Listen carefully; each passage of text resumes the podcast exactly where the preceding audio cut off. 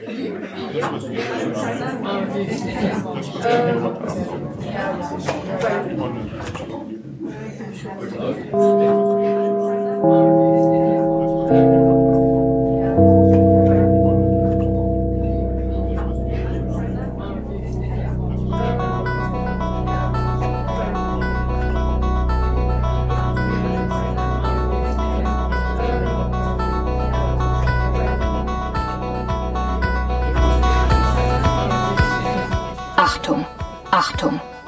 Nerds, Geisterjäger, Freddy Krügers, Hexenmeister und Horrorfans im Saal. Bitte nehmen Sie Ihre Plätze ein. Die Show beginnt in wenigen Augenblicken.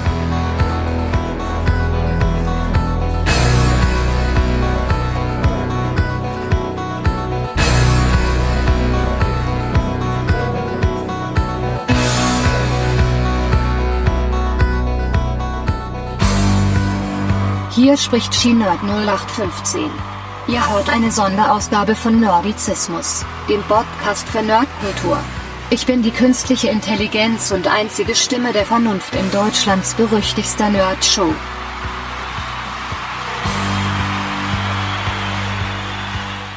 And now, Ladies, Nerds und Gentlemen, stellt die Sitze gerade, schaltet die Lauschlappen auf Empfang und schlagt kräftig die Batschehändchen zusammen. Live aus Leverkusen. Herzlich willkommen zu Nerdizismus, der Show.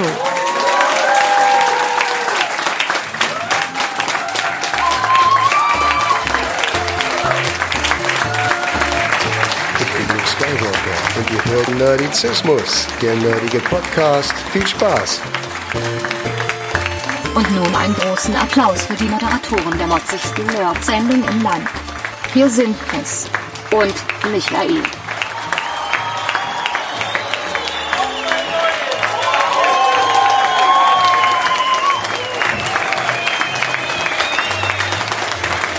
Dankeschön, Dankeschön, Dankeschön.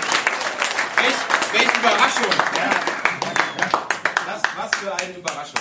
Ich muss schon mal Hat eben noch alles funktioniert, also von daher. ja, ist, uns, ist auch uns. Guck mal, du kannst ins Reden. Geht Ich das wieder? jetzt. Ja, ja, wunderbar. Ah, komm, lass uns setzen. Ja. Ja, Podcast macht man nicht im Stehen, macht man im Sitzen. Nee. Ja.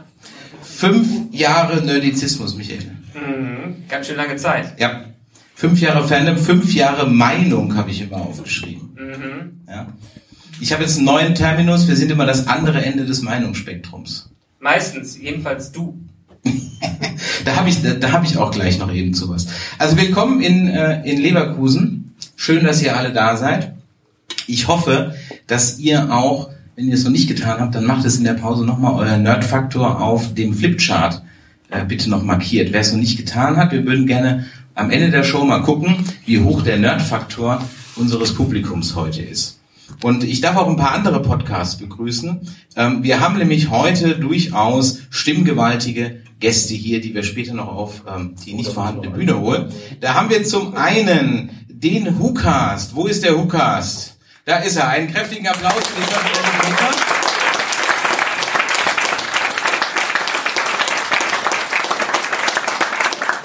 Simon und Sebastian vom Trek am Dienstag. Wo ist Trek am Dienstag?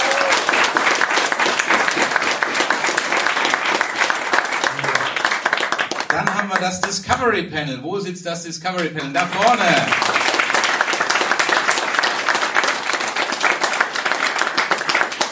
Data, Data, Data beziehungsweise Picard sein Hals. Wo sitzen die? Da vorne, jawohl.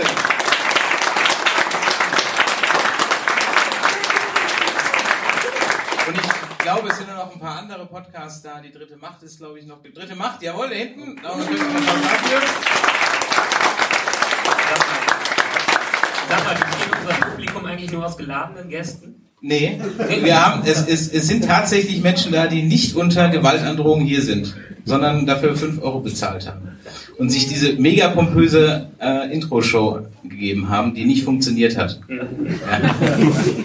Aber gut, Kennst du okay. ja, in der Generalprobe ist, Probe ist immer alles einwandfrei und Ja. danach. Ja, aber gut. Es, es, hat, äh, es hat ja halbwegs geklappt. Ja, man muss ja manchmal noch ein bisschen, bisschen, bisschen nachhelfen. Das, das Schlimmste, was nicht geklappt hat, war auf der FedCon letztes Jahr, wo die, da waren in dem Quiz die Punkte nicht resettet, weil ich nicht wusste, dass man das neu starten muss. Nee, das Schlimmste war, als wir die Punkte noch nicht auf dem Computerbildschirm hatten, sondern manuell zählen mussten und uns einfach schön verzählt haben. Ja, aber stimmt, da hatten sie im Publikum einer darauf hingewiesen, dass wir uns gerade voll verzählt haben. Ich glaube, ich weiß ich glaube, Henning war dabei von, von Retro TV. Henning, ich sehe dich nicht, aber ich weiß, dass du da bist. Genau, du winkst. Ich glaube, es war bei euch. Ich bin mir nicht ganz sicher, als mit Patty da warst. Ja, ähm, fünf Jahre Nerdizismus, fünf Jahre ähm, Podcast mit 207 Folgen. Ähm, und das sind, ihr könnt jetzt uns schon 7,5 Tage am Stück hören. Ja. Und unglaublich 236.000 Downloads haben wir auch schon geschafft. Wow. Ich, ich habe keine Ahnung, ob das viel ist, aber ich finde, ich, für, für mich ist, als wir vor fünf Jahren angefangen haben und gedacht haben, wir machen einfach mal so das, was wir im Büro labern, das zeichnen wir jetzt mal auf und stellen es ins Internet, hätte ich mir nie träumen lassen, dass wir heute von so einem fantastischen Publikum sitzen. Vielen Dank, dass ihr da seid.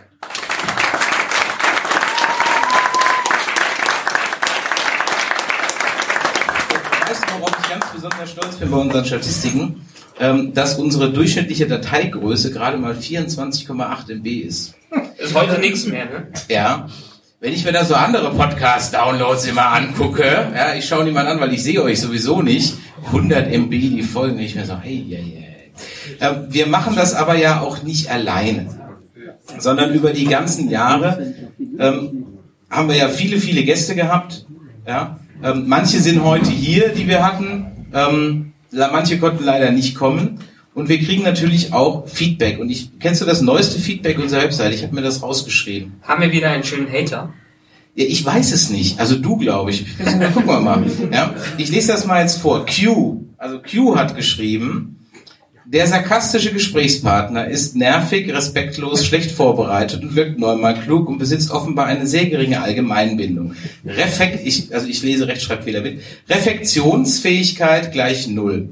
Traurig, dass er nur auf einer Handlungsebene Serie hängen bleibt. Das ist aber keine qualifizierte Analyse. Peinlich. Der andere Gesprächspartner ist wesentlich differenzierter in seiner Bewertung, deutlich besser vorbereitet und auch im Sprachstil anständiger. Das gefällt mir als Star Trek-Fan sehr. Michael, ich weiß nicht, was hast du gemacht, dass er dich so hasst? Ich bin einfach nicht so gut vorbereitet wie du. Ich, also, ganz ehrlich, ich habe das gelesen und dachte, wen meint der jetzt? Ich, ich, ich weiß wirklich nicht, wen der meint. Fühlst du dich angesprochen? Also Sarkasmus bist eher du unterwegs. Ja, deswegen dachte ich auch, aber dann dachte ich mir so, also geringe Allgemeinbildung, aha, Reflexionsfähigkeit, aha. Na gut, okay, man, das müssen andere entscheiden äh, und andere haben wir auch da, denn ich habe ja gesagt, wir machen diesen Podcast nicht alleine. Ähm, übrigens für alle, die was zu trinken dabei haben, Prost. Und ähm, deswegen möchte ich äh, eine Stimme äh, heute nach vorne holen, die ganz oft bei uns ist und vielleicht auch manchmal die Stimme der Vernunft ist. Deswegen einen kräftigen Applaus für unser Forever Nerd Girl Anja.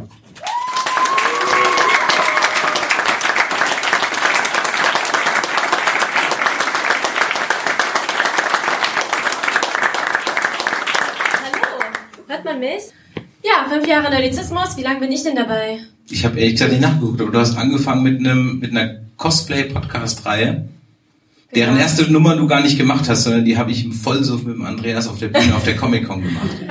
Ja, aber ich glaube, ähm, aktiv mitgemacht habe ich, glaube ich, vorher schon mal in einer Folge. Ich weiß gar nicht mehr, welche das war. Ah, wir sind super mäßig vorbereitet. Geht schon, geht schon mal gut los. Also ich bin sowieso nicht die, die äh, perfekt vorbereitet in solche Sachen reingeht, weil ich da eher mehr auf der emotionalen Ebene meistens spreche. Ja, aber du bringst mich ja dazu, auch Dinge zu besprechen. Ich hätte ja sonst nie einen Podcast über Carnival Row gemacht. Zum Beispiel. Stimmt, ja. Also das ist äh, schön, weil äh, wir haben dann doch irgendwie so eine schöne Mischung, wenn wir auch zu dritt mal sprechen, mit äh, Themen, die wir so reinbringen. Wir beide können dann mal über Veronica Mars sprechen. Genau. Ihr beide dann über Carnival Row sprechen. Richtig, ja. Und das ist ja nun mal so, dass äh, Chris und ich viele Sachen auch zusammen gucken, weil das ergibt sich einfach so. Ich habe gehört, du wohnst bei mir. Ja, ich, ich schätze mal, das ist so. Geh doch so schnell nicht mehr weg. Du hast angefangen mit dem Cosplay- äh, Cosplay-Podcast. Boah, ich habe schon einfach zu viel Budweiser drin. Den machst du jetzt ja nicht mehr, sondern dann haben wir jetzt ja jemand Neues. Und jetzt musst du bitte mal ähm, unsere äh, drei Mädelsansagen vom Cosplay, weil ich das mit dem Hipster-Fangirl falsch sage. Ich glaube, du hast es gerade schon richtig gesagt, aber ja, äh, für Nerdplay haben wir jetzt drei wunderbare Mädels, die sich da ein bisschen mehr engagieren als ich. Und ich möchte sie gerne auf die Bühne holen. Das sind Javanna, Lea und Jenny.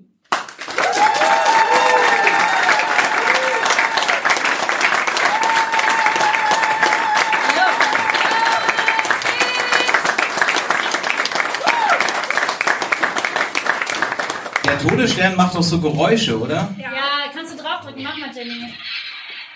Sagt er auch. Nochmal. Nochmal. Ach, das muss ich auf anmachen.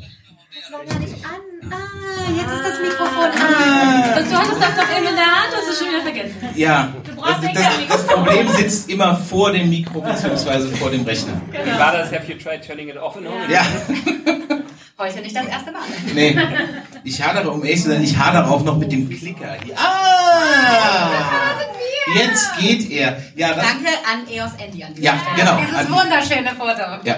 Äh, Und, und danke auch, dass ihr es möglich gemacht habt, dass wir in euer Kino hier um die Ecke konnten. Unser Lieblingskino hier in Obladen, Scala. Woo. Ja. Anscheinend bestes Kino ever. Wir waren nur zum Fotoshooting drin, aber äh, es sind wirklich ganz tolle Bilder rausgekommen.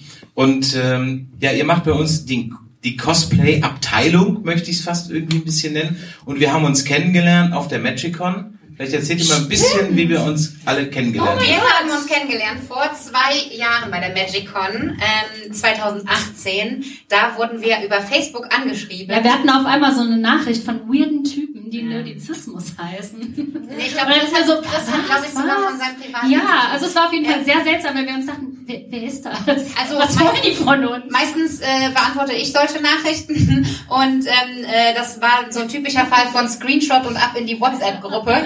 Wollen wir darauf antworten? Aber ähm, die haben ganz freundlich geschrieben, dass sie auch auf der MagicCon sind und dass sie ein Nerd-Quiz anbieten und dass sie dafür dann noch äh, Leute brauchen, die auf der Bühne ihr Nerdwissen an äh, äh, zu Anwenden und Javana und ich, wir haben sofort geschrien, das können wir! Und Genau, Jenny war auch dann, yeah, let's do it! Allerdings haben wir schon von Anfang an gesagt, wir wollen nur als Gruppe, nicht einzeln. Genau, das war schon mal so das Wir sind eine Einheit. Und dann haben wir ganz äh, überraschend, äh, also für die meisten überraschend, für uns natürlich nicht, das Quiz gewonnen.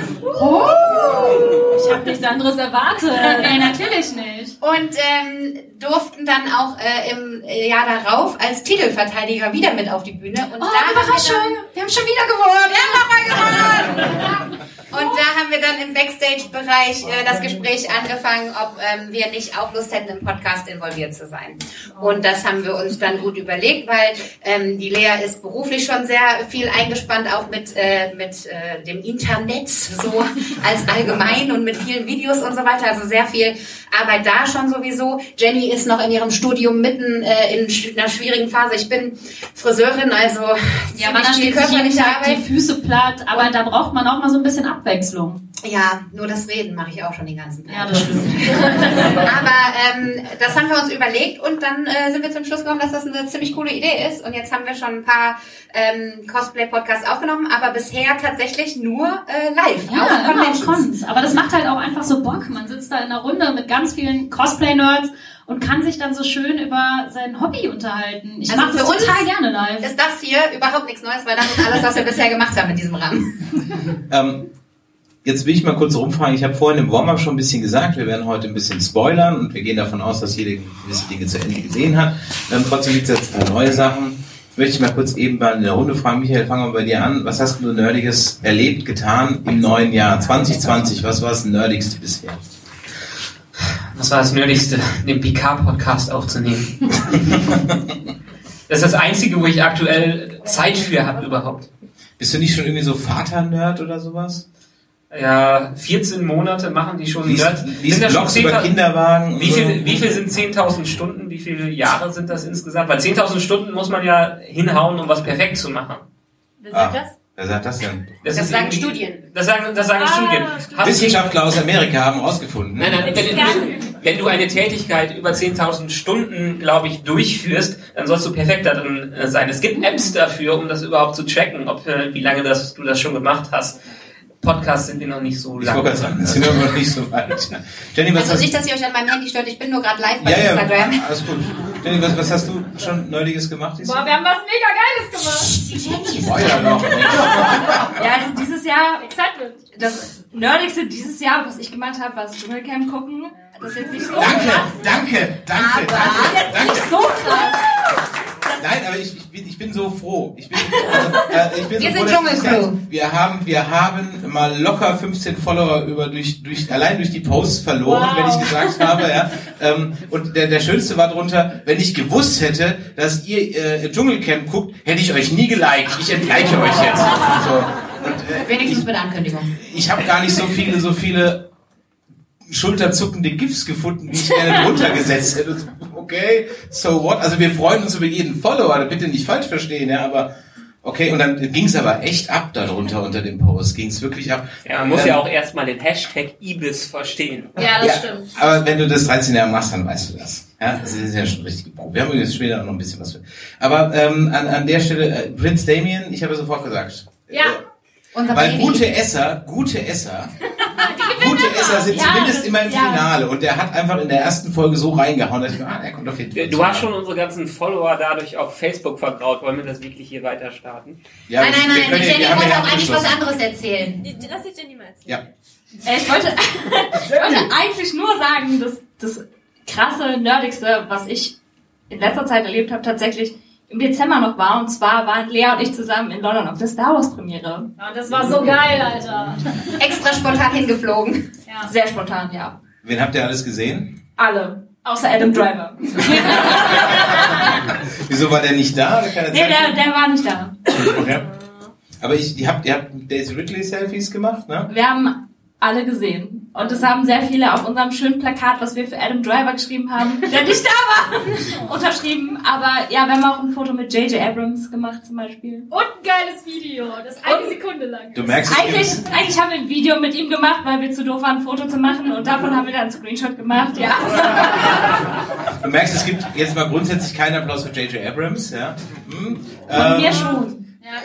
das, das ist, glaube ich, auch so eine Sache, die, äh, da müssen wir mal eine eigene Podcast-Reihe zu machen, weil einer alleine wird es nicht tun. Anja, das Nerdigste bei dir? Ähm, vielleicht kann ich mich mit dem Dschungelcamp anschließen. es ist doch erst Februar. Ich, was haben wir denn gemacht? Diese Show hier geplant. Diese Show geplant. Das war ja. schon äh, ziemlich nerdig, oder? Diese. Oh, ja, okay. Äh, wenn Musik als äh, nerdig zählt, dann Alles, was dich begeistert. was mich begeistert, dann natürlich äh, hatte ich meinen ersten Auftritt mit meinem Duo Fairfolk dieses Jahr. Ähm, das war auch sehr cool und wir haben schon drei weitere Gigs in Planung und das ist ziemlich geil. Ja. Ja. cool. Das, das ist ein Mikro. Ähm, ich habe, ach so, ich, ja, ich bin immer noch auf Instagram live. Ähm, das Nerdigste, was ich dieses Jahr gemacht habe, ähm, wir spielen äh, eine neue Dungeons and Dragons Kampagne. Ähm, wir spielen der, der Fluch des Strahls und ich bin der Dungeon Master. Und dafür habe ich ganz, ganz viel vorbereitet und äh, geplant. Und ich habe für jeden ein Set Würfel gekauft als Geschenk. Und ich habe die ganze Truppe, nachdem sie dann ihre Charakter fertig hat, gezeichnet. Und ich bin voll drin, ich liebe es total. Ähm, ja, ich bin äh, mehr oder weniger neu Dungeon Master, weil ich habe davor nur das Einsteiger-Set gespielt und eine selbst ausgedachte Kampagne, die ich ins Hunger Games Universum gesetzt habe, wo alle meine Spieler ähm, Tribute waren und ich alle töten durfte. Das war wunderschön. Also noch leben welche, also wir sind noch nicht fertig. Aber ähm, äh, das ist ziemlich cool. Also ich bin im Moment total im äh, äh, äh, Dungeons and Dragons drin. Das ist mein absolutes Nerd-Ding gerade. Ich habe auch meinen Würfelturm mitgebracht, der mir geschenkt worden, wurde von meinen äh, süßen Mäusen, vor allem von der Maike, die auch da ist. Hallo Maike. ähm, und äh, das ist, glaube ich, also wir haben jetzt schon zwei Sitzungen, drei Sitzungen gemacht und dann hatte die Lea noch ihre Geburtstagsparty auch mit Dungeons and Dragons Motto. Also das ist schon hardcore nerdig, würde ich sagen. Du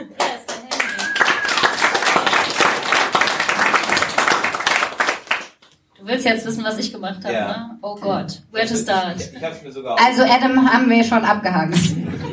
Also, ich weiß nicht, ob ihr es wusstet, aber Harry Potter and the Cursed Child ist jetzt in Hamburg. Harry Potter und das verwunschene Kind äh, ist das Theaterstück, das Harry Potter Theaterstück. Und ich durfte bei den Proben zu sehen und das war, ich glaube, ich habe zehnmal geweint während der Proben, weil ich so toll fand und so begeistert war. Aber die Organisatoren oh mein haben auch so Sachen gesagt wie, Lea, pass auf, jetzt kommt was und du könntest vielleicht weinen. Ja, ich durfte schon den ganzen Cast kennenlernen und interviewen und mit denen abhängen und habe halt die Proben gesehen und oh mein Gott, ich bin nur so voll am Grinsen, weil mich hat das total berührt und voll gefreut, dass ich dazu eingeladen war und ab jetzt könnt ihr das Theaterstück quasi sehen in Hamburg, wenn ihr Bock habt, sind die Previews im März sind die äh, ist die Premiere und dann geht's richtig los und ihr müsst es sehen. Es ist wirklich der geilste Scheiß, den ihr jemals auf der Bühne irgendwann sehen werdet. Ich kann es euch nur empfehlen. Und weil die Lea sich nicht selbst promotet, die äh, ist tatsächlich eine offizielle Vertreterin für das Stück äh, mit ihrem Blog Liberiarium. Dann, dann muss ich jetzt direkt mal fragen, Proben, was erfährt man bei den Proben? Wie sieht man die Proben? Geht das einmal wirklich generalprobenmäßig durch oder? Tatsächlich waren jetzt die Generalproben, ich glaube am Montag und am Dienstag waren die und wir durften bei den Proben bei einer bestimmten Szene mitsehen. Ich weiß nicht, wie gut ihr irgendwie mit dem Theaterstück schon familiar seid, aber äh, im zweiten Teil die erste Szene. Es ist ein ganz bestimmter Tanz und den durften wir dann drei, vier Mal sehen und das war total overwhelming für mich, weil das ausgerechnet auch noch meine Lieblingsszene war. Also ich weiß nicht, wie die das hinbekommen haben, dass es dann bei den Proben noch meine Lieblingsszene war. Und es wurde getanzt und man sieht dann auf der Bühne richtig auch, wie die Leute unterbrechen und es ist ja auch komplett das Team aus London, das dann rüberreist nach Deutschland und denen das beibringt. Also alles ist halt auch auf Okay. Englisch hinter den Kulissen, nur das, was gesagt wird, ist dann natürlich auf Deutsch. Das ist auch leicht verwirrend. Chris, wie war es denn bei dir? Was war das Nötigste bei dir? Äh, ja, verdammt. Habe ich jetzt nicht mit gerechnet, dass du mich jetzt noch fragst. ähm, ja, wirklich die, die Vorbereitung der Show. Äh, wir haben was richtig Nerdiges gemacht, als wir in, im November in London waren, wo wir nämlich so eine Harry Potter Tour gemacht haben.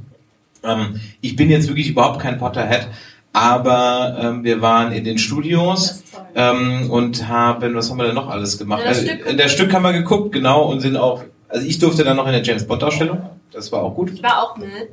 Ja, wir waren beide da. Ja. Es war Und- ganz cool. Und ich kann an der Stelle nur sagen, das Stück ist geil. ja, sag ich ja. Ja, das ist mega. Also, falls ihr es äh, falls ihr es in Deutschland nicht sehen könnt, dann fahrt halt nach London.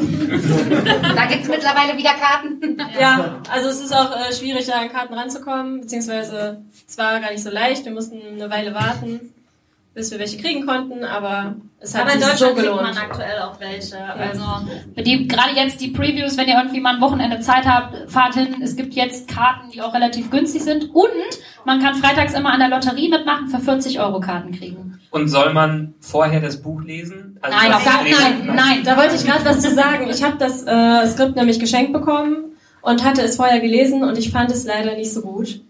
Und ich war auch erst so ein bisschen, ha, will ich das Stück sehen? Aber Lea meinte, doch, guck es dir an. Guck es dir an. Und ich habe es mir angesehen und es ist mega geil einfach. Also es ist mit dem Skript nicht zu vergleichen, weil was sie da auf der Show abliefern, ist einfach der Hammer und wie die diese Geschichte umsetzen.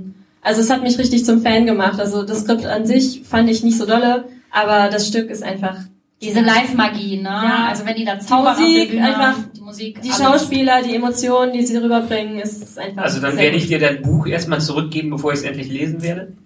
Ja, Ja. Schau es dir lieber erstmal an. Ja. alles klar. Gut, ich glaube, da wir, also es wird heute auch übrigens so Wetten, eine Mischung aus Wetten, das und einer wird gewinnen, sprich gnadenlos überzogen werden. Ähm, von daher, die Älteren unter uns äh, werden jetzt wissen, was ich gemeint habe. Ähm, für alle anderen geht's jetzt, glaube ich, schon mal weiter. Das heißt, ähm, äh, Michael und ich verlassen jetzt erstmal die Bühne und äh, übergeben gleich an euch und euren ersten Gast Ja, für nämlich den Cosplay Talk. Viel Spaß dabei. Jerry!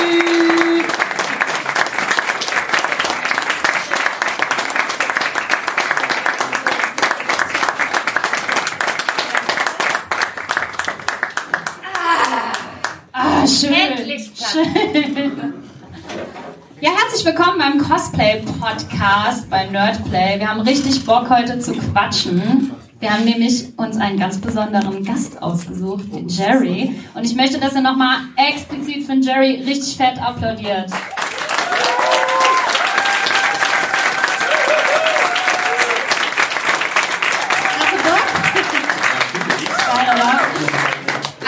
Für diejenigen, die äh, noch nie Nerdplay gehört haben, es ist ein Cosplay-Podcast, aber das heißt nicht nur Cosplayer, sondern auch alles drumherum. Wir sprechen auch über Conventions. Es gibt ähm, äh, Interviews mit Fotografen schon in, der, in den vergangenen Shows. Ähm, und so weiter. Es geht für uns heute natürlich in einer abgespeckten Version, weil wir nicht so lange überziehen wollen. Deswegen machen wir so eine Art kleinen Teaser.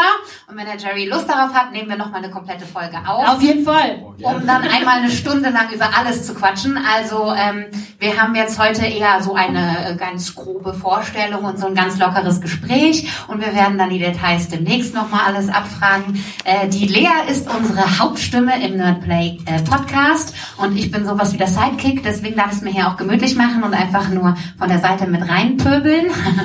ähm, dementsprechend das Gespräch hauptsächlich auf dieser Seite suchen. Kein, äh, kein äh, nicht wundern, dass ich hier ähm, zwischendurch mal einen Kommentar abliefere oder eine nette Überleitung zum nächsten Thema. Aber ich bin hauptsächlich dafür da, um die beiden äh, daran zu erinnern, dass wir hier nicht ewig Zeit haben. Ja, und vor allem, ich weiß gar nicht, wie viele von euch überhaupt wissen, was Cosplay ist oder ob wir vielleicht Cosplayer da haben. Haben wir Cosplayer da? Schreibt mal irgendwie. Ich, ich sehe leider keine Hand zum Mode. Ich sehe einen Okay. Ja. Zwei, zwei. Das war, glaube ich, die Tamara. Ja, wie, wür- was würdet ihr denn sagen, ist so die Essenz vom Cosplay? Also es geht auch an dich raus, Javi, aber Jerry, was sagst du? Ja, auf jeden Fall das Reinschlüpfen in einen Charakter selbst, aber auch das Cosplay selbst machen. So der Prozess des Cosplays zusammenstellen, das Nähen, auch teilweise Sachen zusammenkaufen und dann das auf einer Con tragen mit Leuten, die man mag und einfach nur Spaß haben, neue Leute kennenlernen. Ja, Was hast du zu ergänzen? Ähm, ich bin auch ein großer Fan vom Erstellen von Kostümen tatsächlich. Ich trage die zwar auch wahnsinnig gerne, aber ich mag den ganzen Prozess davor total gerne. Wir haben schon einige Nächte zusammen durchgearbeitet mit schrecklicher Musik und äh, verbrannten Fingern wegen der Heißklebepistole. Also ich liebe einfach den kreativen Prozess dahinter und ähm, ich persönlich äh, mache auch nicht so viele Cosplays, sondern äh, eher nur ein äh, paar wenige Charaktere, die mir am Herzen liegen, die ich immer schon mal in die Rolle schlüpfen wollte. Und ich bin auch der Typ Cosplayer, ähm, das darf dann auch mal nur eine Convention halten und danach auseinanderfallen. Hauptsache, ich hatte an dem Wochenende Spaß. Dementsprechend bin ich da nicht ganz so perfektionistisch wie manch andere. Das gilt aber auch natürlich nicht für alle. Ich habe ein, ein paar Kostüme, die mir sehr am Herzen liegen, die ich auch hege und pflege, die auch ähm, was äh, ordentlicher erarbeitet sind. Aber es gab halt auch so Sachen, wo ich gesagt habe, egal, das bleibt jetzt so. Ja, also um es kurz zusammenzufassen, man erstellt oder kauft ein Kostüm und dann trägt man das zu einem Fotoshooting, zu einer Convention, wie auch immer man das auslebt. Wir haben aber auch immer bei Nerdplay so eine Frage, die wir all unseren Gästen stellen, die wir auch draußen ausgestellt haben. Jerry, wie hoch ist denn der Nerd-Faktor? stabile 6 bis 7. Ja. Ja. Was würdest du sagen, sind deine Fachgebiete? Marvel, Marvel, Star Wars, Resident Evil. Aber du bist ja auch prinzipiell super gut im Nähen, oder nicht? Ja, ja. Woher kommt das? Ähm, mittlerweile ist es besser geworden, einfach so, ja, man will Cosplay machen, ne? Dann näht man einfach, man näht, man näht und ähm, 2017 habe ich mein Studium gewechselt. Ich bin jetzt, äh, ich studiere Bekleidungstechnik und wir haben halt die Fächer, wo wir nähen lernen, ähm, auf industriellem Niveau und daher, Also du hast quasi durch dein Studium deine Skills zum Cosplayen auch verfeinern können. auf jeden Fall, auf jeden Fall. Das ist doch mega geil. Ja. Also ich wünschte mir, ich würde von außen gezwungen werden, das noch besser zu machen. Du hast aber gesagt, du hast dein Studienfach gewechselt. Heißt das, dass dein Interesse da auch vielleicht mit reingespielt hat, dass du überhaupt äh, dahin gewechselt hast oder war vorher schon artverwandt? Ähm, artverwandt schon. Also das war, vorher war es so eine Alternative, aber ich wollte eigentlich raus aus meiner Stadt, weil ich studiere jetzt in der Stadt, wo ich halt aufgewachsen bin. Ähm, kommt halt dazu. Aber es war halt nicht das Richtige, das alte Studium und jetzt das neue Studium ist halt so, ja, passt, Läuft, läuft bei dir. auf jeden Fall. Wie hat es denn beim Cosplayen bei dir generell angefangen? Weil wenn ich so an meine Cosplay-Zeit zurückdenke, ich persönlich kann keinen Zeitpunkt sagen, wo ich sagen würde, ab diesen Moment war ich Cosplayerin, weil ich schon im Karneval, als ich sechs Jahre alt war, ein Sailor Moon Kostüm getragen habe und mich da schon gefühlt habe wie Sailor Moon und dieses Gefühl halt schon da war. Ja, also es war ganz ähnlich. Also auch beim Karneval, es war immer so, ja, coole Kostüme tragen, irgendwie was sein. Und dann war es, glaube ich, in der sechsten Klasse hatten wir so eine Karnevalsfeier von der Schule aus. Und ich wollte halt nicht irgendwas Langweiliges sein. Ich wollte Luke Skywalker sein. Oh. Und dann haben wir bei King, glaube ich, die Sachen zusammengekauft. Und äh, es sah ein bisschen, ja, aus wie ein Kartoffelsack, aber Egal. Aber egal. du hast es gefühlt. Aber egal, man hat es gefühlt. Hauptsache, cool. Hauptsache die Macht war mit dir. Immer. Was ist denn dein Lieblings-Cosplay? Wenn du jetzt mal so vielleicht auch an die letzten Jahre so zurückdenkst, was hast du so gemacht? Äh, worauf bist du besonders stolz? Was trägst du vielleicht einfach nur gerne? Weil ich habe zum Beispiel oft das Gefühl, Harley Quinn trage ich super gerne, die macht einfach mega viel Spaß. Aber es war jetzt nicht so das geilste Cosplay im Prozess, weil da muss ich immer an, ähm, an unser Ghostbusters Cosplay denken, weil das einfach lustig war, weil wir es zusammen gemacht haben. Und weil du einfach eins zu eins aussiehst wie Holzman, wenn du das trägst. Danke, Yates. Ähm, ich glaube, so das geilste Kostüm. Also technisch gesehen, ähm, Hawkeye, weil ich da... Viel Leder, oder? Gar nicht so viel. Gar nicht so viel. Ähm, war eher, weil ich das mit den Kenntnissen nicht im Studium gesammelt habe. Also das, äh, das war hauptsächlich die Weste. Die ist komplett am Computer gemacht. Mit einem CAD-Programm. Ähm, und dann halt auch mit den Techniken, die man im Studium lernt, zusammengenäht. Also das war ganz cool, aber so als emotionaler Wert. Ähm, Ja, der liegt dir sehr am Herzen, ne? Tatsächlich, ja, tatsächlich eher ähm, Neon S. Kennedy aus Resident Evil 2, weil ähm, kennt ihr noch diese Spielechips für den ähm, für den Nintendo DS? Und eins von diesen Spielen, was da drauf war, war Resident Evil. Und ich glaube, ich war so acht oder neun. Das ist ein bisschen Oh hardcore. ja. aber Für ein Spiel ab 18? Absolut. Und ja, deswegen, das hat schon echt Spaß gemacht, mal so wirklich so einen Charakter zu cosplayen, den man so seit der Kindheit kennt. Und deswegen, ja. Ich finde es bei dir total interessant, weil du ja Mode und Fandom in vielen verschiedenen Richtungen machst. Du machst ja nicht nur Cosplay, du machst ja auch noch Drag zum Beispiel und du studierst es. Ja. Und kannst du vielleicht das so ein bisschen mal über das reden, wie du so in diese Drag-Szene reingekommen bist? Also kam das auch übers Cosplay oder hast du gedacht, yo, Full Glitter, go it? Ähm, ja, also Rocky Horror Picture Show, ich glaube, das kennen viele von euch. Und nice. Frankenfurter ist halt so, ja, kann man machen. Und dann war es das so und dann äh, Freunde waren dann so, yo, Jerry, du musst Rupert's Records gucken. Und ja, dann so, ja, warum nicht? Ich bin schöner als Frau. Und dann, äh, dann war dann war es auch ähm, in der Mottowoche vom Abitur, war dann halt auch Geschlechtertauschtag und so, ja, was kann man da machen? Und dann Geil. bin ich als Daenerys gegangen aus Game of Thrones. Und dann war das so, ich bin echt hot als Frau.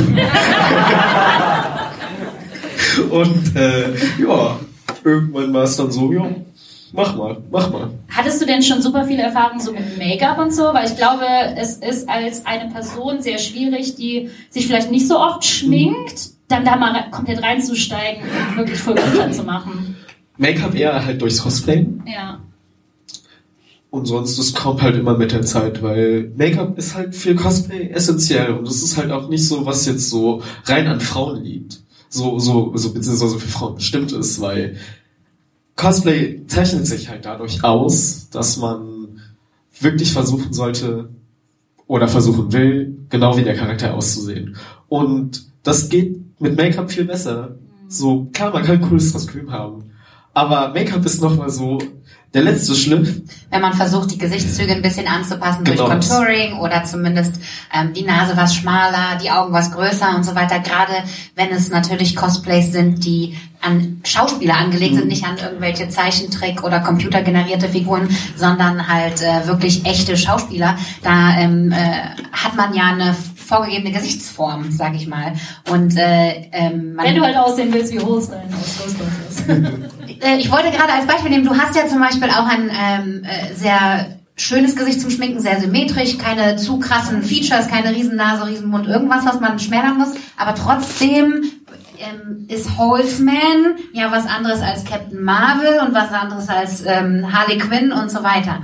Also da ähm, äh, stimme ich dir voll und ganz zu, dass Make-up schon auch nochmal das unterstützen kann. Ich habe schon tolle, tolle Kostüme gesehen, die dann, wo ich dann gedacht habe, ah, wenn sie nur ein bisschen besser, also mehr, mehr ähm, Übung. Also Make-up ist Übung. Ja, Übung ist das Stichwort. Wie hast du dir das beigebracht? YouTube-Tutorials. also einfach probieren, einfach learning by doing. Wie schminkt man einen Eyeliner? Exakt, so, so, so sah es aus. Also es ist so, ja, wie mache ich das und das, wie mache ich das und das und irgendwann hat man so das Gefühl dafür. Und es ist halt so, auf dem Produkt steht manchmal so drauf, jo, das ist das und das, aber man kann es auch anders benutzen. So, Ich benutze zum Beispiel Lidschatten für meine Augenbrauen. Ja, genau. exakt, Zum sowas Beispiel. zum Beispiel. Und da wollte ich dich auch gerade fragen, ob du so einen krassen Geheimtipp hast, wo du gesagt hast, wow, okay, das kann man dafür nutzen. Crazy. Ähm, jetzt so zum Beispiel für Anime-Cosplays oder generell Cosplays, wofür man die Augenbrauen abdecken muss. Klebstift und Color Contouring. Vor allem die orange Creme. Weil Augenbrauen haben immer einen leichten Blaustich. Und orange ist die Komplementärfarbe, deswegen sowas zum Beispiel. Und wirklich ein gutes Make-up investieren. Hast du denn, wir ähm, wollen ja, ähm, ich habe ja eben schon gesagt, wir wollen eben nicht so viel überziehen. Hast du für uns zum Abschluss eine lustige Anekdote, wo mal was richtig schief gelaufen ist? In welchem Sinne schiefgelaufen? Vielleicht Weiß irgendwie nicht, vernetzt, verschminkt, äh, Cosplay irgendwo vergessen, beim Zoll stecken geblieben, äh, irgendwas. Wir hatten schon eine Geschichte, als wir ähm, äh, Oh, die mit Kinpatsu. Ähm, Super. Katsu war super. Ähm, ich wollte eigentlich von äh, Rick Grimes erzählen, der seine äh, Waffe jedes Mal am Flughafen äh, konfisziert bekommt, weil die zu echt aussieht.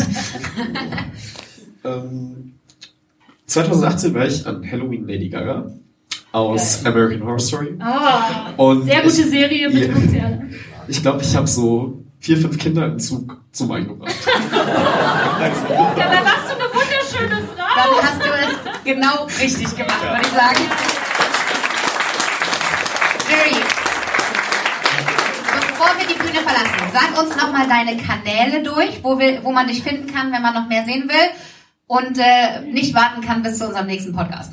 Also mein Instagram ist Monodramateur. Ähm, mein Twitter ist ebenso Monodramateur, aber es ist ein bisschen, das ist ein bisschen intimer. Deswegen Instagram. Also wenn ihr ganz private Geschichten von Jerry hören wollt, dann folgt ihm auf Twitter.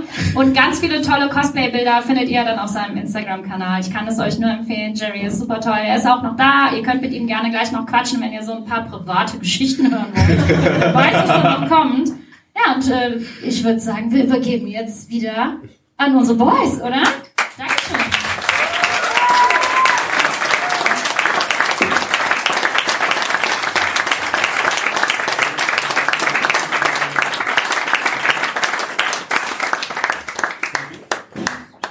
Also, für alle, die es schon ein bisschen gesehen haben und vielleicht noch ein bisschen mehr davon erfahren wollen, haben wir jetzt das kleine Dr. Who-Panel. Und damit nicht alle ganz unvorbereitet in dieses Panel reingehen, habe ich mal einen kleinen Crashkurs vorbereitet. Für diesen Crashkurs muss ich sofort noch mal ein paar Atemzüge nehmen, weil es ist ein Crashkurs.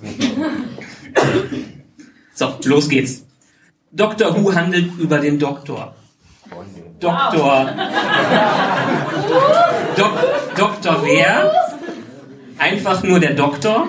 Der Doktor ist ein Alien vom Planeten Gallifrey. Er ist tausende von Jahre alt und er reist herum in seiner TARDIS. Das steht für Time and Relative Dimension in Space. Das sieht aus wie eine Policebox aus den 60ern, eine britische Policebox aus den 60ern und trotzdem ist sie innen meistens größer als außen und man kann damit überall hinfliegen. In die Vergangenheit, in die Zukunft, in die Gegenwart und meistens doch irgendwie nach Großbritannien in dieser Serie. In dieser TARDIS reisen mit ihm meistens hübsche junge Mädels, manchmal auch mehrere Begleiterinnen, auch alles Britinnen übrigens. Und dabei sind meistens auf ihren Reisen treffen sie dann auf böse Nazi-Roboter wie die Daleks, böse Cyborgs wie die Cybermen, kartoffelköpfige Santorans, Eiskrieger vom Mars, andere Time Lords, manchmal Schaufensterpuppen in Großbritannien, die sich dann doch irgendwie als Aliens entpuppen. Und er ist ein Time Lord und hat dadurch ein paar entscheidende Vorteile. Er hat nicht nur zwei Herzen, nein, er hat ein paar Eigenschaften, auf die Voldemort ziemlich eifersüchtig sein würde. Seine Nase. Denn, denn immer wenn er tödlich getroffen wird oder die BBC keine Lust mehr auf den Schauspieler hat, regeneriert er sich einfach in eine neue Person mit neuen Charaktereigenschaften, neuen Stories und so weiter und so fort. Mit dem Wissen des Alten, was ganz praktisch ist, um eine gewisse Kontinuität, die nicht vorhanden ist, einzuhalten. Quasi der Avatar. Und seit 1963 gibt es 13 offizielle Inkarnationen, ganz viele inoffizielle Inkarnationen irgendwie in dieser Serie. Und im Gegensatz zu einem britischen Geheimagenten darf der Doktor auch manchmal eine Frau sein. Wie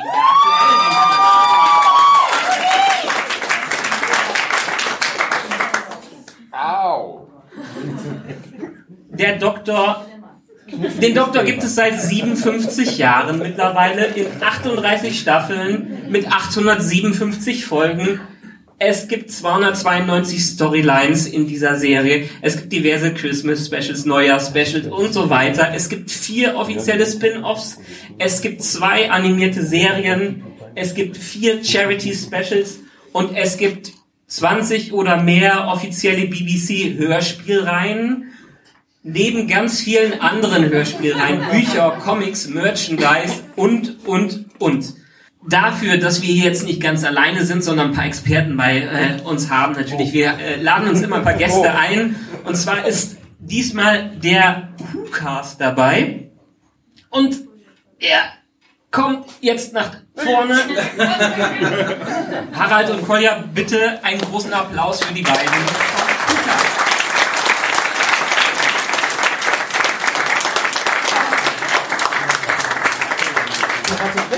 Licht, man sieht nichts. Man sieht, man sieht gar nichts, ne? Wir haben vorher abgemacht, ich darf aufs Er Tier darf, er darf, verlesen. er darf Ja. Wärst du mal so nett und würdest mir die TARDIS von da hinten einmal rüberbringen? Selbstverständlich.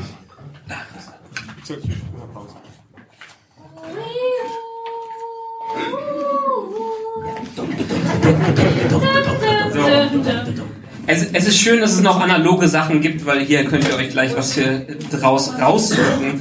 Ja, Doctor Who. Jetzt erstmal die Frage, wieso Doctor Who? Wieso sollte man Doctor Who gucken? Es ist wunderbar, es ist, es ist britisch, es ist äh, humorvoll, es nimmt sich selbst nicht zu ernst, es hat eine wundervoll lange Geschichte und viele interessante Figuren, Storylines und es gibt so viel zu entdecken und es ist, glaube ich, für jeden was dabei, weil es halt so eine lange Geschichte hat. Also es gibt äh, Folgen, die vielleicht sehr humorvoll gemacht sind, es gibt irgendwie wirkliche Klassiker, die auch an alte Schwarz-Weiß-Filme erinnern in ihrer Qualität und es ist halt irgendwie ganz breites Spektrum, was es da zu entdecken gibt und deshalb glaube ich, ist für fast jeden was dabei in der langen Historie der Serie und deshalb sollte es jeder zumindest mal versuchen, finde ich. Was hat euch denn zu Doctor Who gebracht? Eigentlich das, was du gerade gesagt hast. Ne? Also irgendwie, ähm, ich persönlich hatte Dr. Who schlussendlich über RTL Plus entdeckt. Und ähm, die, die ganze Affinität zu England war ja vorher schon so ein bisschen gegeben durch Monty Python, Filme, Serien, Flying Circus. Und die, ähm, die RTL Plus Serie von Dr. Who, nämlich die mit dem siebten Doktor, die hat mich dann entsprechend ja, sehr skurril angesprochen und irgendwie bleibt man dann da auch hängen, wenn man damit anfängt. Das ist das, was du gerade sagtest. Man sollte sich angucken oder besser gesagt, man sollte sich nicht angucken, weil dann bleibt man hängen und das ist gefährlich. Man, dann endet man so wie wir. Genau, als Grumpy Old Man. Als Grumpy Old Man, genau, die Pöbler aus der ersten Reihe. Genau. Und ihr habt euch dann auch irgendwann entschieden, mal einen Doctor Who Podcast zu machen. Ja, also die Entscheidung ging sehr stark von unserem dritten Mann aus, der heute leider nicht hier sein kann, der Raphael. Ähm, der kam so ein bisschen mit der Idee auf, ihr habt irgendwie damals in der Anfangszeit parallel einen Football-Podcast und, und den WhoCast produziert. Und der Football-Podcast hat, glaube ich, nicht so lange gehalten, aber der WhoCast hat bis heute seine 14 Jahre durchgehalten. Ne? Ja, ich frage mich, wieso das so war. Ähm, aber tatsächlich erwachsen ist das Ganze aus dem damaligen, den, den gibt es auch immer noch, aber den ähm, of Swordon, den deutschen Doctor Who Fanclub. In dem Magazin hatten wir eine, eine Rubrik gehabt, ich weiß gar nicht mehr, wie die hieß, aber schlussendlich ging es darum, wir hatten ein Thema und der eine hat halt sich auf die eine Position positioniert und der andere hat sich auf die andere gesetzt und hat dann was dazu geschrieben. Also dieses Wiedergespräch, was wir dann auf schriftlicher Basis hatten, haben wir da dann halt entsprechend überlegt, das könnte man doch auch irgendwie für den Club vertonen. Ja, und irgendwie für den Club vertonen, daraus sind jetzt 407 Episoden geworden. Das ist viel.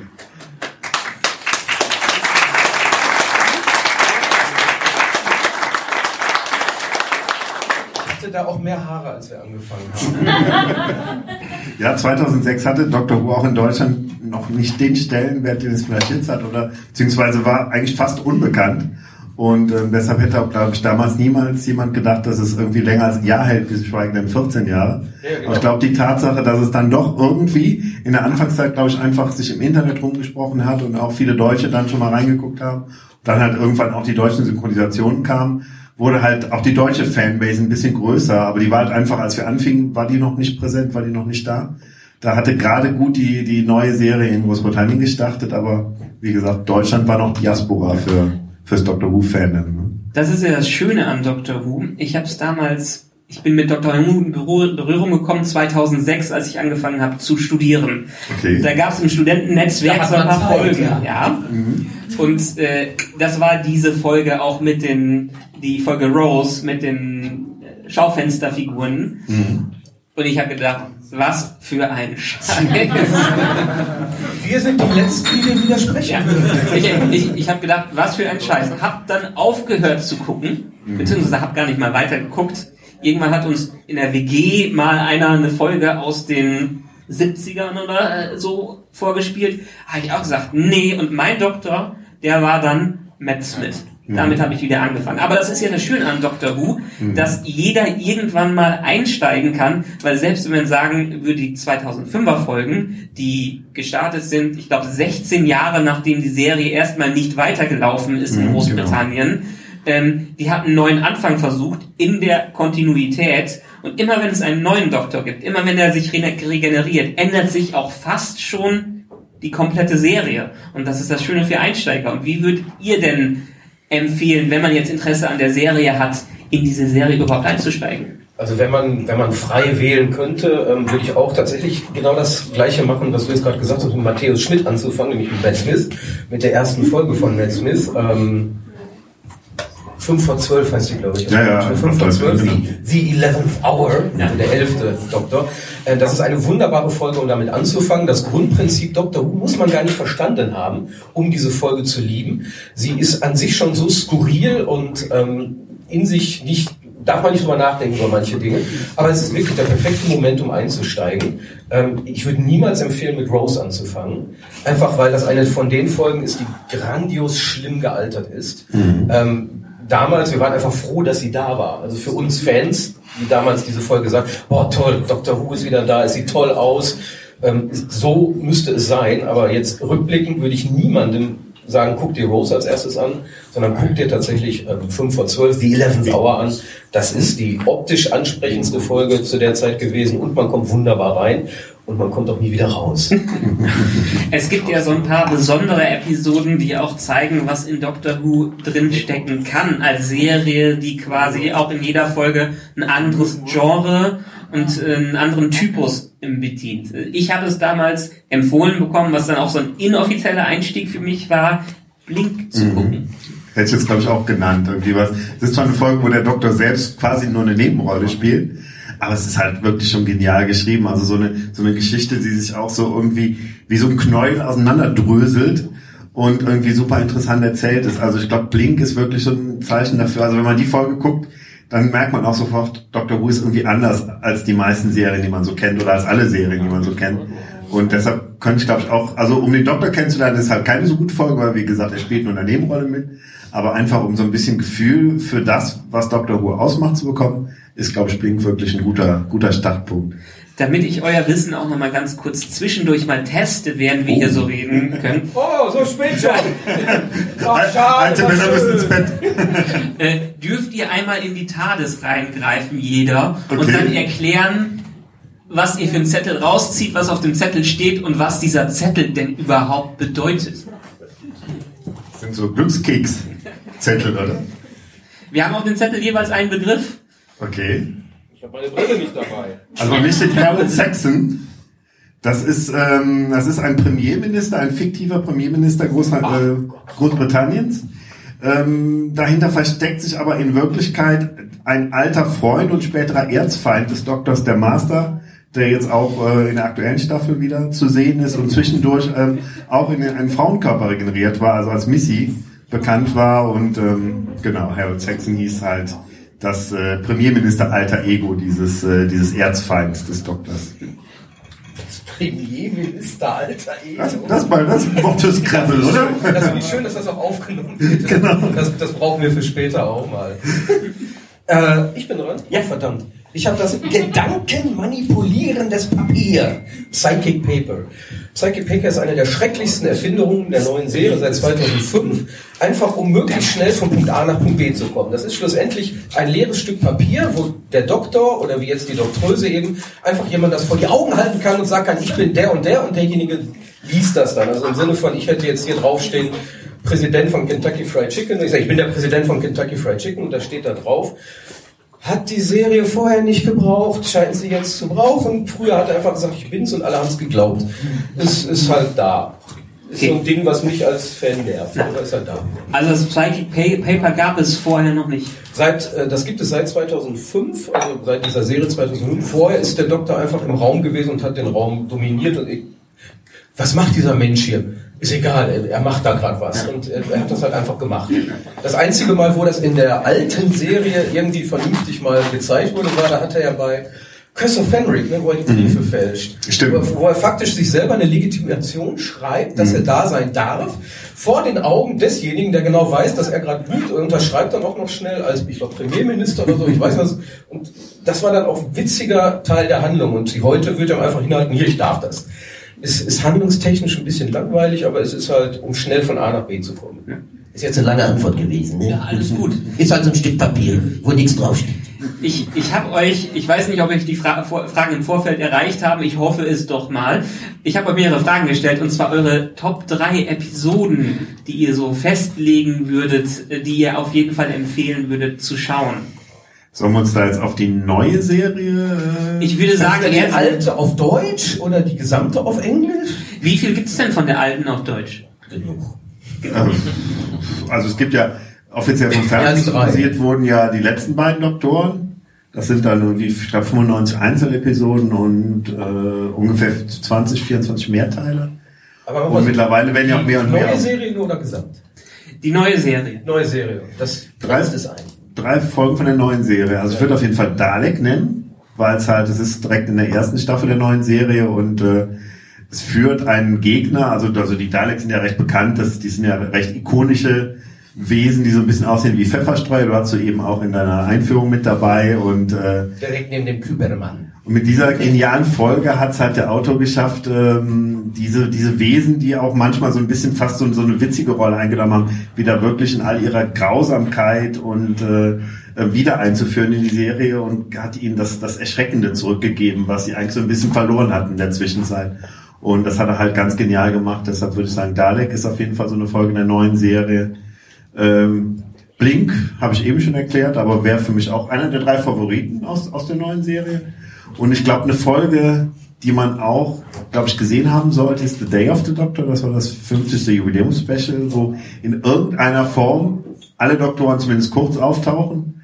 Und ähm, ein One-Off-Doktor gespielt von John Hurt, äh, der nur in dieser Folge zu sehen ist, aber brillant ist. Vorher wusste man noch nicht, dass es da zwischen dem äh, achten Doktor und dem neunten Doktor noch so ein Zwischenstück gibt weil der Doktor selber das äh, gerne totschweigen wollte, weil es halt der War-Doktor ist, der halt im Krieg ähm, gedient hat, sage ich mal, und äh, das ist Teil seines Lebens, was er lieber verschweigen würde. Und ähm, das ist halt Tennant und Matt Smith sind halt zusammen in der Folge mit dem War-Doktor, also eine Drei-Doktoren-Folge. Und ähm, ich glaube, das ist auch so ein, so ein wichtiges Zwischenstück, was man vielleicht mal gesehen haben sollte. Lief damals im Kino in 3D. Also nochmal ein besonderes Goodie, wenn man es dann wirklich am, am Tag der, der Erstausstrahlung oder der Erstsendung gesehen hat. Und ähm, würde ich, glaube ich, auch mit dazu nehmen, wenn man wirklich drei Folgen aus der neuen Serie aussuchen sollte. Ich nenne drei andere. Ja, bitte. Sonst wäre es auch langweilig. Sonst wäre es langweilig. Ich nehme alles, was der gemacht hat. Ähm, also ich hatte eine der Folgen schon gerade genannt, die 11th Hour, 5 vor 12, was für mich immer noch eine der grandiosesten erste Doktor-Stories überhaupt ist und dementsprechend sollte man sie gesehen haben. Ähm, dann ähm, trickse ich jetzt so ein bisschen. Ich nehme zwei Teile. äh, The Doctor Dances ist der zweite Teil. Der erste Teil, The Empty Child, ist tatsächlich aus der ersten Staffel mit Christopher Eccleston. Ähm, grandioser Zweiteiler, der auch tatsächlich dann das erste Mal gezeigt hat, die, die, ja, wie toll die Serie eigentlich sein kann, dass die nämlich gruselig auch sein kann, dass die Dinge präsentiert hat, die man zu dem Zeitpunkt nicht im Fernsehen gesehen hatte. Ähm, sollte man gucken, ich verrate auch nichts davon, ähm, weil wenn man sie noch nicht gesehen hat, sollte man sie sich zum ersten Mal so ohne Spoiler und überhaupt und Spoiler, bloß nicht, würde ich ja nie machen. Nie, ich doch nicht. Ähm, aber die vielleicht beste Folge der neuen Serie ist und bleibt für mich Vincent Ja! Oder auch nicht, ich weiß es nicht. Ich denke mal drüber nach. Nein, es ist, das ist, ähm, es ist ähm, dicht dran an einem Gesamtkunstwerk, so wie eine Folge. Also besser kann eine Folge fast schon nicht mehr sein. Da gibt es wirklich nur noch ganz wenige Folgen aus der klassischen Serie, die da drüber stehen würden. Aber ähm, es geht halt um Vincent van Gogh und ähm, auch wieder hier Matthäus Schmidt, der Doktor, ähm, zusammen mit Karen Gillan, auch inzwischen, denke ich, aus den diversesten Filmen, auch aus dem Marvel-Universum bekannt. Ähm, Amy Pond, fantastischer Companion. Und ähm, es ist eine der emotionalsten Folgen ähm, der gesamten Serienhistorie und es ist eine von diesen Schlusssequenzen, wo ich genau weiß, was passiert. Und ich weiß genau, der Produzent wollte mir mit der Faust in den Magen schlagen, dass ich weine. Und es ist jedes Mal so weit, dass man mit den Tränen kämpfen muss, was einfach ein wunderschönes Ende ist. Okay, das Ende an sich nicht, aber die, die Endsequenz. Ist eine grandiose Folge. Und am Schluss, bevor wir jetzt zum Ende kommen, jetzt vielleicht auch nochmal die Frage, wieso sollte man sich daraufhin die alten Doktoren mal anschauen? Weil ich habe es eben schon erwähnt, wir haben uns mal in der WG so eine Folge aus den 70ern angeschaut. Ich glaube, oder ich weiß nicht, es war der vierte Doktor, den wir irgendwann geschaut haben. Ich weiß nicht, ob es die 70er waren. Und sie war unglaublich lang zu gucken, weil es nicht mehr unseren Sehgewohnheiten von heute äh, entspricht. Wieso sollte man sich dann die alten Doktoren nochmal wieder reinziehen? Weil man im Kaninchentunnel drin ist? Ja, und, und weil die alte Serie, wenn man so, so ein bisschen darüber hinwegsehen kann, dass Dinge natürlich ein bisschen gemächlicher erzählt werden, dass Special Effects äh, deutlich günstiger gemacht worden sind, dass manchmal die Sets vielleicht sogar ein bisschen gewackelt haben oder so, wenn man über solche Dinge hinwegsehen kann, gibt's halt auch ein ganz tolles Spektrum von Folgen. Das, allein in den 70ern hat man eine Phase gehabt, die war total düster. Das waren drei Jahre, da hat man sich so an so äh, Hammer Horror Movies so ein bisschen orientiert und äh, dann wurden so Geschichten wie Dr. Jekyll und Mr. Hyde oder so wurden so in das Doctor Who Universum übertragen und es war super spannend und äh, es war eine Gänsehautnummer und ein, zwei Jahre später schon war Douglas Adams, der bekannte Science-Fiction-Autor, für zwei Jahre, glaube ich, ähm, äh, Script-Editor für die Serie und hat natürlich einen ganz neuen Tenor da reingebracht. Das war auf einmal lustig und ähm, ja, es war viel britischer Humor und es war dieser typische, wie man so sich von Douglas Adams vorstellt, dieser Humor da. Und das alles in, im Verlauf von ein paar Jahren und das, das zeigt auch wieder so ein bisschen das, was ich am Anfang sagte, dieses wahnsinnige Spektrum, was die Serie äh, aufbieten kann und und Leute, die sich halt für so ein bisschen vielleicht für Mediengeschichte interessieren oder einfach irgendwie sagen, ähm, ich habe auch gerne mit Schirmschau und Melone geguckt, also ich mag alte britische Serien, die sollten dem Ganzen auf jeden Fall mal einen Versuch geben. Und ähm, schön ist halt, dass im Moment zwei Firmen dabei sind, die alten Folgen auf DVD rauszubringen. Pandastorm ist im Moment so ein bisschen in den, in den 70ern aktiv, äh, 70er, frühe 80er. Ähm, ähm, ähm, Polyband hat sich jetzt die 60er vorgenommen und da sind halt wirklich Schätze dabei. Also jetzt nächsten Monat, glaube ich, erscheint das Grab der Cyberman, was halt eine super Folge ist. Das könnte auch ein alter, alter, richtig guter Schwarz-Weiß-Film sein. Also das ist sowas, was ich jedem nur empfehlen kann, der halt darüber hinwegsehen kann, dass es halt nicht Farbe ist, sondern Schwarz-Weiß. Und dass es halt, wie gesagt, auch mal ein bisschen länger dauern kann, dass man jemanden wirklich mal einen Gang runtergehen sieht, was man vielleicht heutzutage nicht mehr hat. Ja, ich, ich glaube, du hast ja auch gerade das Wort Film extra benutzt. Die Folgen waren ja auch länger. Es waren ja meistens Vierteiler. Es gab ja immer diese berühmten Cliffhanger. Es waren 25-minütige Episoden. Zumeist, es gab eine Staffel, die anders war, aber prinzipiell waren es immer 25-minütige Episoden. Es gab einen Cliffhanger, vier, meistens waren es vier, ergaben eine Story was heute einem Zweiteiler entspricht. Also man hat schon durchaus Geschichten, die waren dann auch mehr, da war einfach mehr drin. Man hatte mehr Entwicklung gehabt. Und ich glaube, gerade das ist etwas, was die Serie damals ausmacht und was auch ein Grund sein sollte, sie sich einfach mal anzusehen. Ganz abgesehen davon ist die Serie einfach toll. Und danach am besten WhoCast hören. Unbedingt, sage ich mal. Das ist zwingende Notwendigkeit. Na, ganz kurz, 400 Episoden habt ihr gesagt, habt ihr mittlerweile ungefähr raus. Mhm. Jede Episode zu einer Folge oder? Muss nicht immer sein. Ist es öfteren so, also dass, dass wir zum Beispiel eine Folge besprechen und dann gibt's vorher halt Hörerpost äh, und, oder beziehungsweise nachher Hörerpost, vorher ein paar News, ähm, dass aber so die Folgenbesprechung so im Mittelpunkt steht. Aber es gibt auch schon mal Folgen, wo wo es gar nicht darum passiert. geht. Ne, wo, oder Wir wo hocken da so rum, überlegen und so, oh, schönes Wetter draußen. Nein, also ähm, wir besprechen ja nicht nur die Fernsehepisoden, es gibt ja auch Bücher, es gibt Audios ähm, und in dem Sinne kann man schon sagen, ja, wir haben immer ein Thema, ein irgendwas, was besprochen wird.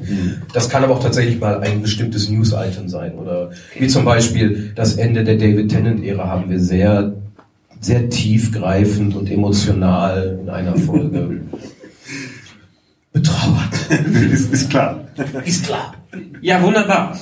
Dann danke euch beiden erstmal, dass ihr überhaupt hier wart und mit mir darüber reden wollt. Euch kann man, wie gesagt, hören auf hucast.de. www.hucast.de, genau. Ja.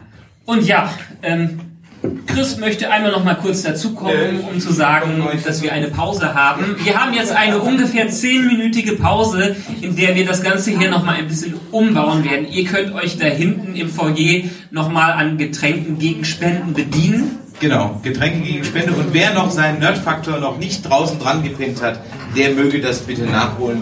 Wir brauchen das später noch. Aber erstmal mega Applaus.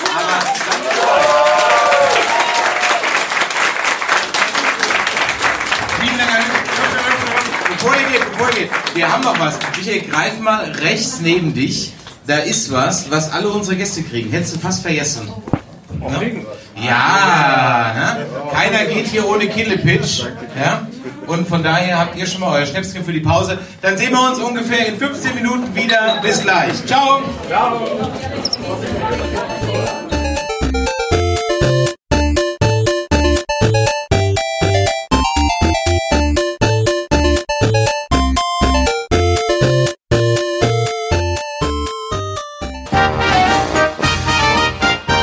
Produktion des Podcast Imperiums.